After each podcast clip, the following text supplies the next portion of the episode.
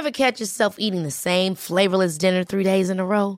Dreaming of something better? Well, HelloFresh is your guilt-free dream come true, baby. It's me, Kiki Palmer.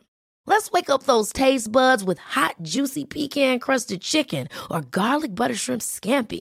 Mm. Hello Fresh.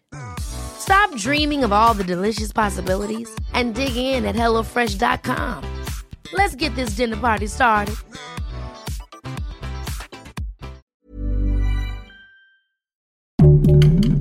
Heraldo Podcast, un lugar para tus oídos. Seremos una guía para que tu salud sea lo importante. Los mejores tips y consejos en Punto Saludable.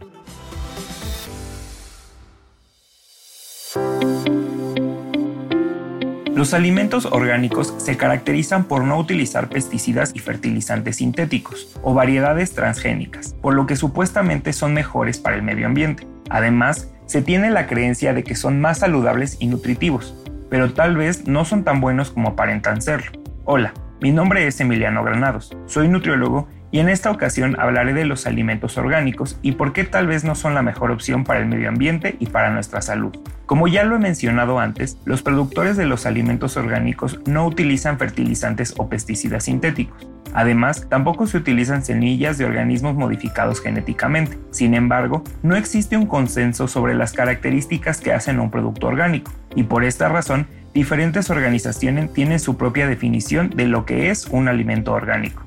El hecho de que la producción de alimentos orgánicos no utilice pesticidas y fertilizantes sintéticos no significa que no los utilicen en absoluto. Los fertilizantes y pesticidas naturales, entre comillas, también pueden ser igual de tóxicos y dañinos para el medio ambiente si no se utilizan con precaución.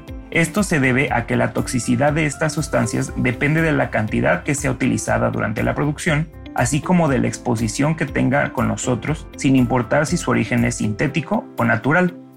También se cree que los alimentos orgánicos son más nutritivos que los alimentos producidos de manera convencional. De acuerdo con un análisis hecho por la Federación Internacional de Movimientos de Agricultura Orgánica, estos alimentos tienen una mayor concentración de nutrimentos como hierro, vitamina C y antioxidantes. Sin embargo, se han hecho otros estudios que no encontraron diferencias significativas entre la concentración de nutrimentos de los alimentos orgánicos y los alimentos producidos de manera convencional. Esto sugiere que si existe una diferencia entre ambos alimentos, esta es mínima y no parece que tenga un efecto benéfico para la salud. Por otro lado, en últimos años la demanda de alimentos orgánicos ha incrementado enormemente, lo que ha orillado a los productores a utilizar métodos menos naturales, entre comillas, para mantener la producción. Por ejemplo, como ya lo mencioné antes, utilizar mayores cantidades de fertilizantes y pesticidas aunque estos sean naturales.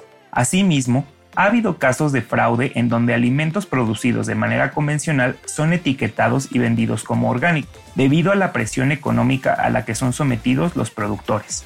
De la misma forma, la producción doméstica no es suficiente para cubrir las demandas de alimentos orgánicos, por lo que es necesario importarlos de otros países. Para ello, es necesario el transporte de los alimentos en aviones, barcos y camiones. A medida que las cadenas de distribución se vuelven más complejas, la huella de carbono y el impacto ambiental es mayor. Al mismo tiempo, es necesario utilizar conservadores y químicos que eviten la degradación de los alimentos durante estos traslados. Finalmente, los alimentos orgánicos necesitan una mayor superficie para ser cultivados, debido a que utilizan una menor cantidad de pesticidas. Por esta razón, los cultivos son más vulnerables al ataque de plagas y la producción total es menor. Esto explica el elevado costo de los alimentos orgánicos.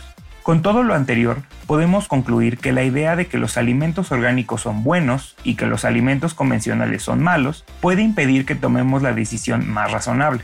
Ambos son métodos de cultivo con fortalezas y debilidades. No debemos caer en debates de moralidad cuando se trata de los alimentos y de su producción.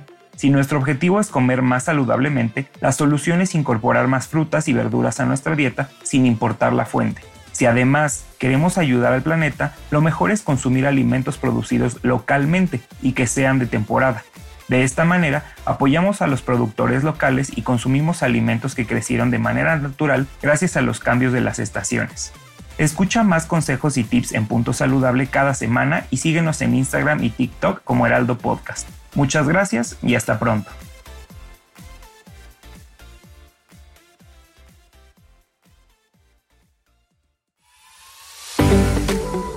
Escucha un episodio nuevo cada semana en las plataformas de El Heraldo de México